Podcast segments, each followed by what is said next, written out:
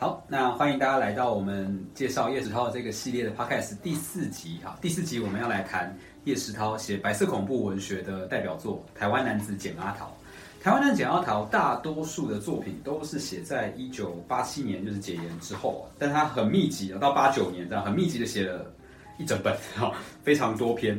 那如果你现在去买到前卫出版社的这个版本哈，应该会找到十一篇小说。那这十一篇小说，你仔细看一下。那一般来说，应该从夜袭开始。第一篇是夜袭，最后一篇是县民。最后两篇它都标了一个附录，附录传过水无痕，跟附录县民。为什么要这样标呢？因为前面九篇的主角都是同一个人，就是简阿桃。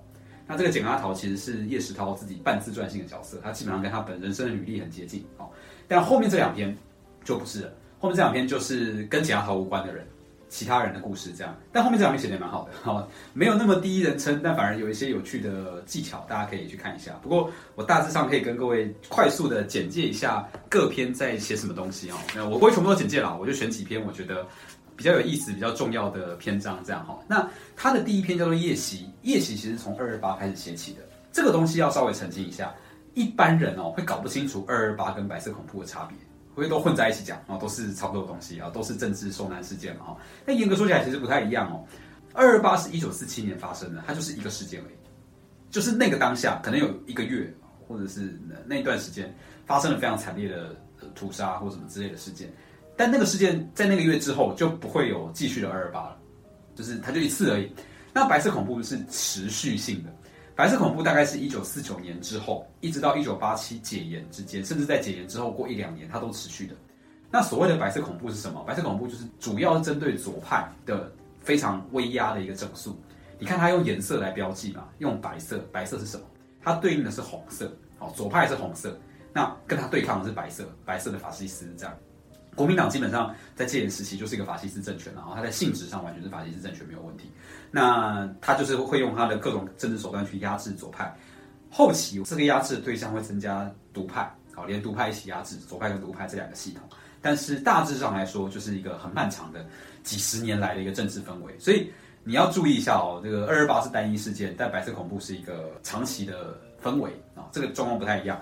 但是在叶石涛这本小说里，它比较特别的地方是，大多数文学小说是会分开来处理的，会去写这些小说的作家，大概都搞得清楚我刚刚讲的这件事，所以他们不会混在一起做。但叶石涛是故意混在一起做的。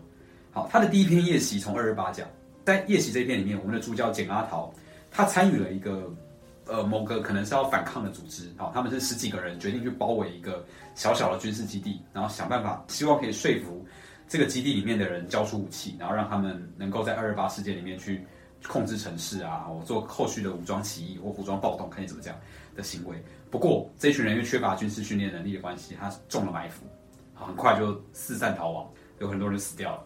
那简阿豪在这里没有死掉，简阿豪在这里甚至没有被捕。他这里面写了一个白色恐怖之前的前传。哦，简阿豪这样的人等于是在二二八参与过事情的人，但他当时没事。但这个二二八整个惨烈的状况在他心中埋下了一个种子。让他觉得说他一定要想办法去继续反抗这个政府，对政府是非常失望哈。那叶喜这边我觉得写的蛮好的，叶喜这边他其实就是在写一个很小的侧面，就是我们发动了一个突袭失败，我们中埋伏了，其中一个同伴中弹死掉，那接下来主角简阿桃跟一个一起逃亡的护士两个人呢，他们就要一起把这个尸体送回原来家属的家里，不能让他曝尸荒野，这是他们能够为朋友做的最后一件事情的，这样。那在这故事当中，你会看到那种，我觉得它氛围主张的非常好。比如说在山上有具尸体在那边，你一男一女，你没有办法尸体扛下山啊，很重啊。所以他们为了去借车呢，他们就去找了一个他们认识的乡长，这个乡长叫林桂南。那这林桂南就怪怪的。我们的主角会找林桂南的时候，其实很害怕，他并不知道能跟林桂南讲多少。帮他们做了一个类似判断的举动嘛，万一林桂南他是乡长哎，他就举报你怎么办？所以他讲的都非常小心。可是林桂南就是一副我已经知道了。哦，你你都不用讲，我都知道。啊，你要车是不是？我有一台手推车借你。哦，你就用手推车。啊，那个手推车前面有连一个脚踏车，你就把它这样扛下来，完全是这样子，很平淡的过去，甚至不能说平淡，是有点诡谲的过去啊。好，那当简阿桃跟他的朋友把他朋友尸体带回家属家里，那家属当然大爆哭啊什么的，有各式各样的事情的时候，我觉得他有一个非常生动的一个描述哦，就是被带回去的这一个人叫翁德明哦，死掉的人叫翁德明，他在翁家，然后他。连夜把翁德明的尸体带回翁家的时候，他写说，翁家人哈，因为翁德明一夜未归，所以都还没有睡，这是最艰难的一刻。好，把李亚卡，李亚卡就是手推车，把李亚卡拖进后院。简阿桃约略把这一夜的经过禀告翁德明老爹的时候，那惊天动地的痛哭声也就一下子爆炸开来。所有安慰的话啊，本来想好很多安慰的话都落了空。简阿桃跟叶秀菊只好羞愧万分的垂头站立。为什么是翁德明丧生，而不是他或叶秀菊呢？他万分痛苦的承受翁德明家人无言的责备，就是那个难过，不是说我一个朋友死掉了而已，而是在那个瞬间，你会希望死的是你自己。哦，这种我觉得是一个很深刻的心理描写，就是为什么是我幸存呢？没有道理啊。当然，你说为什么是你去死，这也没有道理，只是那个死亡他的悲痛过于巨大哈。小说最后结尾很奇妙的是，它结在哪里呢？我们前面说过那个乡长，有一个姓林的乡长叫林桂南。林桂南乡长，他好像已经知道了这些事情，但他又没有讲得很清楚，我们搞不清楚他的立场。可是小说的结尾是，我们的叙事者在路上听到了消息，林桂南要被枪决了，所以简阿桃就咚咚咚跑去看那个现场，发现果然林桂南被绑在上面了。他是在那个被枪决的那一瞬间，他才证实了，原来林桂南有参加，哦，原来林桂南跟我们也是有关系的。那这个安排，我觉得就非常值得玩味。你在阅读这本书的时候，他有一些话没有讲得非常清楚。但如果你熟悉白色恐怖的政府的一些行为模式，或者当时的一些常见的历史事件的话，其实你隐隐然都会找到很多蛛丝马迹。好，像比如说林桂南前面一讲话，我就觉得一定有关，这样，后面果然就被枪决。哈，好，那如果说这个是一个前传的话，其实这篇小说最核心哈要去处理这个白色恐怖的一篇哦，大概也是它最长的一篇，就是红鞋子。红鞋子这一篇在之前叶石涛的纪录片里面有大量的被引用，因为它真的就是最重要的。这一篇老实说，它的结构上爽爽啊！什么叫爽爽？前半段呢，你就会看到我们的叙事者不断在认识人啊，认识了这样一个女生，认识了一个小学女老师，认识了一个木匠，认识了一个有为青年，那大家都是好人，大家都很棒。然后结果到了最后一段，突然之间我们的叙事者被抓了。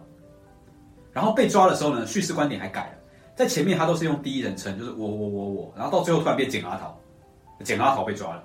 以技术上来说，通常短篇小说不允许。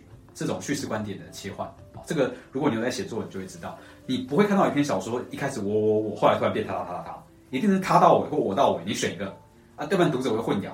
但是他这里我觉得有点故意的把这两段切开来，就是前半段在认识人的时候是用第一人称在认识人的，那后半段在被逮捕的时候又用一个比较疏离的视角来写，说我远远的来回忆来看这个简阿桃的命运这样哈。那这篇小说有一个值得注意的地方，你可以当做是。拿来检验你对白色恐怖时期的政治犯的形态，或者是他们的生活方式、讲话方式的一个了解程度到哪里哦？为什么会这么说呢？因为在红鞋子前半，如果你熟悉白色恐怖叙事的话，每一个人看起来都长得一点政治犯的样子，他们没有一个人讲出什么明确的具体大逆不道的话，没有一句话都没有，都只是卖书给你。跟你讲一下，说跟你借书，然后要跟你看看什么东西，要跟你讲讲什么啊？我帮你做一件什么？每个人都超好，彬彬有礼。可是他们做的每一件事，其实都在暗示你，他们通通都是左派。好，他们通通都是左派。所以，如果你是一个什么都不知道的人，就你对这些历史没有了解的人的话，你读红鞋子的时候，你就会跟当时的叶石涛站在一样的处境。你认识这些朋友，然后他们都会很好。他们有你想看的书，他们知道你想知道的知识，你们非常聊得来。你认识他，然后你就被抓了。你如果看这个小说，你觉得前后段莫名其妙，恭喜你，叶世涛就是要给你看这个东西莫名其妙，那就是他当下的感觉。当下我们哪里知道他是左派呢？我们哪里知道他们在搞什么呢？叶世涛这样子的一般人，他就算有一点左倾的思想，距离叛乱还有很遥远的距离，他哪里知道这里真的就是一群叛乱组织的人？但是你从头都认识了，所以进到监狱里面的时候，每一个问起来你都知道。那这就是他在讲白色恐怖的一个罗织的结构哦。明明就知道你不是一个核心分子，但是对不起，你就你就是知道这些人，你就是跟他有往来，所以就就被抓进去了。这样哦。那我觉得他的这个形式设计是非常巧妙的哦。就是我小时候看的时候觉得好怪，为什么要这样排？为什么叙事观点要换？为什么？但我后来在看的时候就觉得说，他在模拟那个当下从无知到震惊的那一个瞬间。如果你看这个小说觉得不合理，现实就是怎么不合理他要处理的是这件事情。好，那这这系列的小说是照着顺序来的哦。夜袭是二二八，然后接下来你会看到一篇钢琴与香肉，这个是外省人来，然后到了红鞋子他被抓啊，然后接下来就是在监狱里面的事情。那监狱里面就有好几篇哈，这些都有一些蛮值得注意的点啊。那我就挑一些，如果你不熟悉白色恐怖，你可能不会知道的事情来跟你说，你可以当做一个脉络来补充，就是哎，你看到那里就知道那是什么梗，这样哦。好，那比如说像呃六十九页它的第四篇吧，第四篇就有一篇墙，好，墙壁的墙这一篇呢，它其实没有写什么哦，它是一个很短的一个速写式的东西，不是一个完整的小说。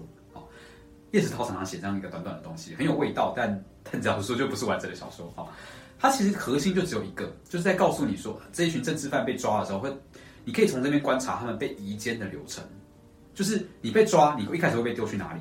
你会被丢警察局吗？还是被丢去一个秘密审判的地方，还是去丢正式的监狱？监狱会怎么移动？它怎么移转？然后冬冬天怎么弄你？他把整个流程都记录在那里面那在记录过程中，有一个最主要的戏剧点，就是最后主角跟他一起的伙伴呢，被压到一一面墙边，他们面对那个墙的时候，就看到墙上都是弹痕。墙上为什么有弹痕？那当然就是有人开枪打那个墙啊。然后我现在面对这个墙，这什么意思？不是子弹要打过来吗？所以他们觉得自己要死了哦，然后就还跟个别讲说永别了哈，我对对，我心爱台湾，永别了，谢谢你照顾我朋友这样子。那接下来他们就听到枪击的声音，不断的有枪击的声音发出来之后，大家就几乎要昏厥过去。然后过几秒，发现哎，我没死，为什么我没有死？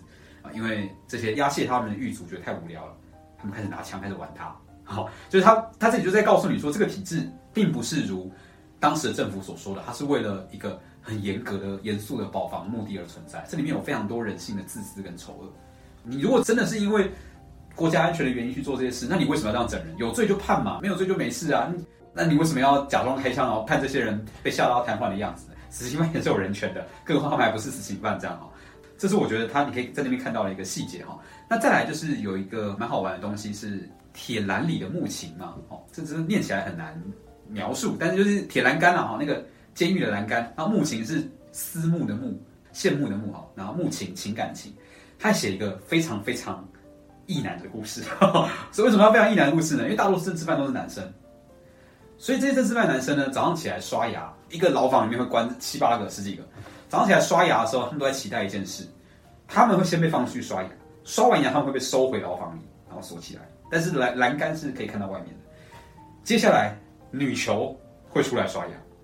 那他们就会经过篮球犯的牢房，啊，所有人就会在那边等着女生经过，然后看女生过去。那里面有几个很漂亮的女生啊，并且呢，这些女性仿佛也知道自己会被注视，所以早上出来刷牙的时候穿特别漂亮，就像走星光大道一样。那铁栏里的木琴其实在讲一个这样这样的故事，就是我们的叙事者简阿桃就在这里面，然后他每天就特别注视其中一个他觉得很有气质的中年女性，她其实很近视很深，所以他看不清楚她的脸，他只感觉这个人的身形好像很美。这个人轮廓好像很美，呃，因为看不清楚嘛，有距离的美感，所以他在他的脑袋里面就把他幻想的更加的美，这样哈。对，但小说最后的结局是他突然告诉你说，他突然之间过了一阵子知道了这个女生的身份。这个女生其实她的先生叫做李友邦，那李友邦是真实人物哦，他是非常非常热爱中国的一个台湾人，在日治时期曾经到中国去参加对日抗战，然后战后的时候还参加三民主义青年团。但是因为各种政治上的斗争跟原因，她被当作是左派处死。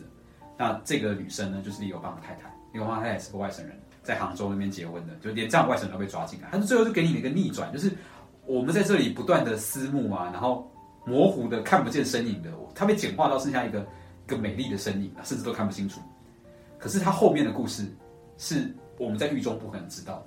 那我觉得这个点其实是一个，虽然在技术上。在技巧上不是说非常非常的华丽，但它证明了叶石涛作为文学人的某种敏锐的观察度。就是你写政治的时候，你写监狱的时候，你就去写那些大家都想象到的事情，那有什么好写？监狱就是很苦啊，监狱就是会被虐待啊，监狱就是怎么样？那当然是值得写。但是你只写那个的话，你没有超出我们对这件事情的想象。文学有个重要任务是我描写 A，但是我要让你超出对 A 的想象。所以在这里也是，我觉得他这个小小的。这种走秀一样的瞬间，监狱里面竟然出现一个像走秀一样的瞬间，这是一个非常强大的创意另外，有一个你在这一系列的小说里面可能会看到的细节哈，这细节是一个历史事件延续过来的。在前几篇哦，他会告诉你说，他们最后被关的地方叫做高沙铁工厂哦。然后在有一篇小说叫《鹿窟哀歌》里面，他又会告诉你说，有一群农民，他们是从山上的一个村子来到这个监狱，他们是一群被抓来的农民。好，那这两个东西加起来呢，它其实指向是同一个历史典故。高山铁工厂是什么地方呢？它的主人叫做孤岩碧霞，她是日治时期少数的女性企业家，好，非常有钱，孤家的。孤岩碧霞她经营这个铁工厂，但在战后的时候，孤岩碧霞卷入了各种政治上的纷争，所以这个铁工厂被强制征收了，等于就是送给国家了。征收这个铁工厂的单位就直接把它拿去关犯人，拿去做星球拷打的基地，所以这是为什么这群人会被丢到铁工厂的原因。而孤岩碧霞她有一个传说中的恋人啊，为什么说传说中？是因为目前双方家属都没有完全承认，但大家当时在那个年代都传得很凶，就是传说他跟日治时期的一个作家吕赫若两个人是有一段情的。而这个吕赫若，他在日治时期都非常强大，他是一个长得很帅，然后。会写小说，会唱声乐，会演广播剧，会上台演戏，基本上没有什么鬼不会的。然后还会画画，这样什么鬼都会的人。好，那这个吕赫若后来去了哪里呢？他就是在战后的时候加入了左派组织。那那个左派组织被破获之后，他逃到了山上的一个村子里。他们整个组织逃上去，然后在一个叫做鹿窟的村子里面，啊，鹿是梅花鹿的鹿，窟是洞窟的窟，在鹿窟的这个村子里建立了一个游击基地。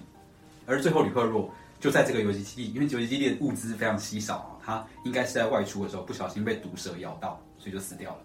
而这个游击基地后来被国民党破获，所以在小说的前半段告诉你他们进到了高沙铁工厂，这是孤岩碧霞的产业。到了后半段，入窟哀歌，他会告诉你有一群农民，这群农民就是在入窟事件中被破获游击队的这些人。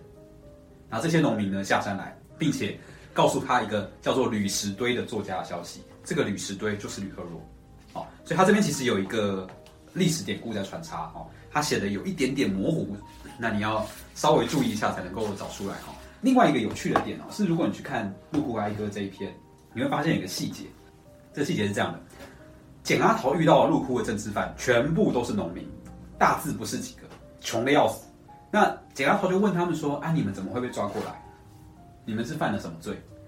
然后那农民都讲说：“我不知道啊。”是农会有个陈先生啊，拿那个东西来叫我盖章，说要分配肥料啊，啊我就盖啦，盖完之后我就被抓了，听起来超无辜对不对？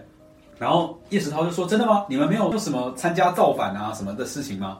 啊我就说什么什么造反，我不知道什么造反啊，我是要分肥料啊，我哪里晓得什么造反这样子哈？这些农民都这样说，你看着他就非常无辜。很多人对白色恐怖的政治犯的印象都是这样嘛，就是他们都不知道，他们不小心的就进去，但叶石涛在。这一段呢，后面写了一个有趣的描述，他没有讲得很明白，但他的写法是这样：他说，一丝丝狡猾的暗影掠过了这朴实的老农夫脸上。哎，怎么会有狡猾的暗影？简阿桃知道，受过台共训练的劳动人民都善于伪装自己，其实他们都怀有坚定的信念和不可动摇的决心，因为他们穷得一无所有，不怕牺牲自己的生命。就是他在说的是，这些人，这些农民，他的无辜其实是一种伪装。为了要生存下来，为了要骗过当权者，他有一种啊，我就装傻了。但事实上，很多政治犯他并不是无辜的，好，他并不是没有参与过，他们知道自己在做什么。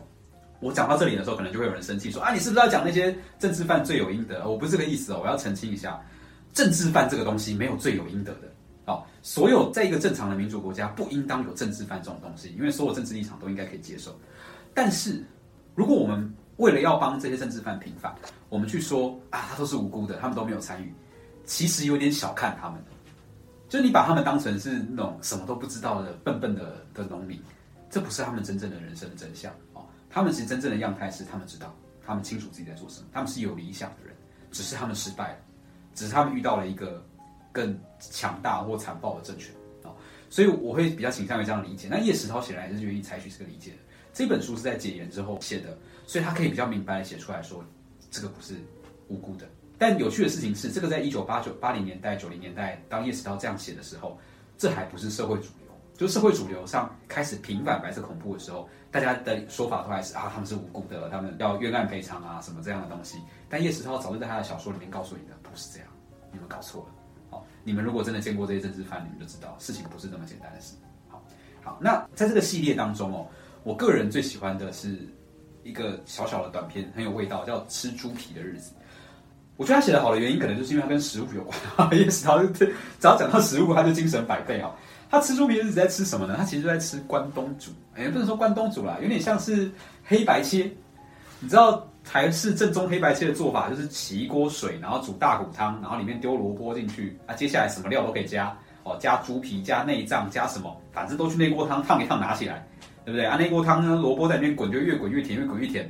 好，这就是又便宜然后又好吃的一个东西。吃猪皮的日子呢，它的主角蒋阿桃呢，就是在一直吃猪皮。他其实在写的是出狱之后的故事。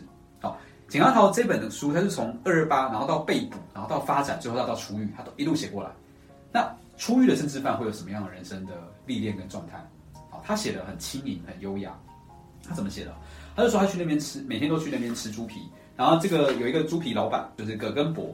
这葛根伯呢，他的东西很便宜啊，一大碗两块钱。免费加汤，哎，不过不可以加料。好，加猪皮要加钱。那同时呢，你也可以买酒，你刚刚可以花五块钱买一杯红标米酒或一杯太白酒。这里跟各位讲一件事情，就是你可能知道了哈，但像我这样的台北小孩，都市小孩，我是到很后来才知道这件事。你看到台北的米粉汤，或者是南部一些所谓黑白切、卤熟肉、香肠熟肉这种店，有一些比较老的店，它是可以点酒的，而且点酒是算杯点的。那个东西是什么？那个东西是台式的酒吧，就是为什么黑白切的店会弄出一大堆内脏啊、切的东西，然后小小分这样，那不是给你吃饱的。好，那个就是你就把想象成是台式的酒吧，劳动阶级有劳动阶级的酒吧，美国人会去美国人酒吧喝酒，台湾人会去这种酒吧喝酒。哦，它当然长得不像酒吧的样子，但它事实上一直就是酒吧。所以你看到这边，你就会看到这个模式，叶师涛很精准的写一碗猪皮汤，点一杯酒，这样就七块钱。但有趣的是呢，他们就每天都这样喝。那有一天，他也不敢喝多，因为钱不多哈。就是这个叙事者没有很多钱，这样。那我们也不知道这叙事者一开始他也没讲清楚这个叙事者是什么状态，只知道他钱就真的不是很多哈。结果他有一天喝酒的时候，突然之间发现，哎，怎么有个小女生在摊子上？好像是葛根伯的孙女还是女儿之类的。总之是他家的一个小孩。那我们叙事者想说，就是他对这个小姑娘没有什么非分之想，他只是觉得有个女生在看他，他不太好意思喝的烂醉。平常是可以喝得烂醉的，但今天觉得要节制一点，所以他就坐下来要点。结果他还没点哦，他今天领了薪水，那本来想要大喝喝喝，但今就有有有女生在不敢。但就一坐下来之后，葛根伯就毛起来倒一大碗猪皮，然后一大杯酒，他还没点就倒下来了。他想说啊好，我付得起，可以可以，我就开始吃。吃完之后呢，要添汤，葛根伯捞起来猪皮再再倒，他就想我靠，这 今天是怎样大放送啊？怎么全部都来？他就算算，你该不会要坑我吧？你不会到最后他跟我要所有的钱吧？但我还付得起。好，他就不管你添我就喝，你添我就喝。所以最后呢，毛起来呢，他就喝了两大碗汤，然后这个喝了三大杯酒。哦，平常都一碗汤一杯酒，今天大放送，喝超多，这样吃超多。那他就问葛根伯说多少钱？葛根伯说四块钱。好，简安好说等等等等一下，怎么会是四块钱？哦，算了算，要十六块吧。一九五零年代要十六块吧，差太多了。葛根伯说：“我说四块就四块，然后就不多收了，就这样。然后还接着还跟旁边的女生讲说：‘秋霞，你送他回去，他喝醉了，连钱都不会算了。’然后那个田老师想说：‘我没有醉，为什么你要这样？’然后葛根伯说：‘这是我女儿啊，你就让她送你回去了。’好，回程路上呢，女儿走到离开爸爸的地方之后，转过头来，跟呃这段场景我非常喜欢的结尾的场景，突然开口说话，他转过头来跟简阿桃说：‘老师。’你家还在顶后街的那条巷子吗？然后简阿桃震惊，老师，你为什么叫我老师？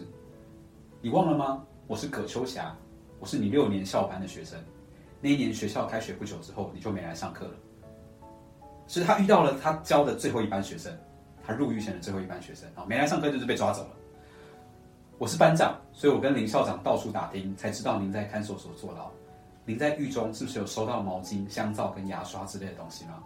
那是班上的同学出钱来买给老师的，这其实是一个非常感人的瞬间，就是突然之间被抓到。但是你要注意，简阿桃此时是一个非常落魄的状态，你已经不再是他的老师了，你就是一个流浪工人，然后什么都没有了，坐过牢啊，什么都没有。然后现在突然之间学生出现在你面前，然后就讲说，秋霞用黯然的声音说起前尘往事，这触到了我心里的伤痕，我呻吟了起来。如果他不在，我一定放声大哭。好，然后。接下来叙事者就说：“我想起来了，我的确收到了你们所捐的东西。”但他只讲了上半句话，他没有讲下半句。他说：“这些东西一直都在我身边，用坏了我也没丢，一直到出狱我还带着的。可是我没有说出来。”好，然后接下来学生又再补了一句说：“老师，我爹要我跟你说，你酒喝得太凶了。现在的工作也不合你的身份，这样下去不是办法。然后他就说：“老师，你跟我们不一样，你应该往上爬，你不应该不应该如此堕落下去。”然后女生讲完就离开了。那这一个我觉得其实这篇小说的篇幅很短，但他的人情味极为强烈，就是你可以感觉到说，那个前面很凶的阿北，坚持不加猪皮啊什么那个阿北，他应该是在女儿来了之后才发现他是老师的。然后发现之后呢，又从女儿那边知道去世者的所有经过之后，决心要去鼓励他，但又用一种很。傲娇的方式，就啊四块钱，就是给你猪皮这样，呃骂你说你都喝醉了这样，但是让女儿来说，然后这里也有一种底层人民的朴实感，就是说啊，秋霞就会讲说，我跟我爸爸本来就是低贱的人，我们没关系，其实其实也不用这样讲哈，但他他就是有这种底层人民的朴实感，哦我们没关系，但老师你不一样，你要往上走，哦那这等于就给了他一个意志跟鼓励，但反过来说，他也在侧写简阿桃这样的人在当时有多么的落魄。你一开始看到他那边喝酒喝汤，你还觉得说有东西喝好像还不错，还有猪皮的。但仔细想想，他吃的是最便宜、最贱的东西。他的唯一的人生娱乐只剩这样的时候，其实他这个人真的是一无所有，他几乎什么都放弃了，这样子只剩下这么一点点嗜好。对，但是现在有一个过去的人回到面前提醒他，曾经你教过他，现在换他来教你。老师，你不应该在这个样子。我自己很喜欢这一篇哦。OK。台湾男子简阿桃的部分呢，我们大概就分享到这边了。我们等一下下一集呢，我们要来讲西拉雅族的墨裔。不过，如果你有兴趣把这本书找来看的话，我推荐你一定要把附录的《船过水无痕》先看完。我今天不会讲，你自己去找来看。为什么呢？因为《船过水无痕》看完之后，你再去看下一集的西拉雅墨裔攀银花，你会看到叶石涛宇宙，你会看到同一组人怎么出现在奇怪的地方。这样哈，他的他的这些角色有时候会穿插来穿插去。就是《简阿桃》里面的倒数第二篇，跟西达雅莫伊的最后一篇是有关联的。这个东西我们等下会稍微再比较详细的说到哈。但如果你有兴趣的话，两本其实创作时间也接近，哈，很适合拿来看看，当做是叶石涛最成熟的代表作来一起阅读，是很不错的。这样，好，那我们这一集的分享就先到这边，感谢大家。我们接下来就第五集来谈西达雅莫伊潘影花。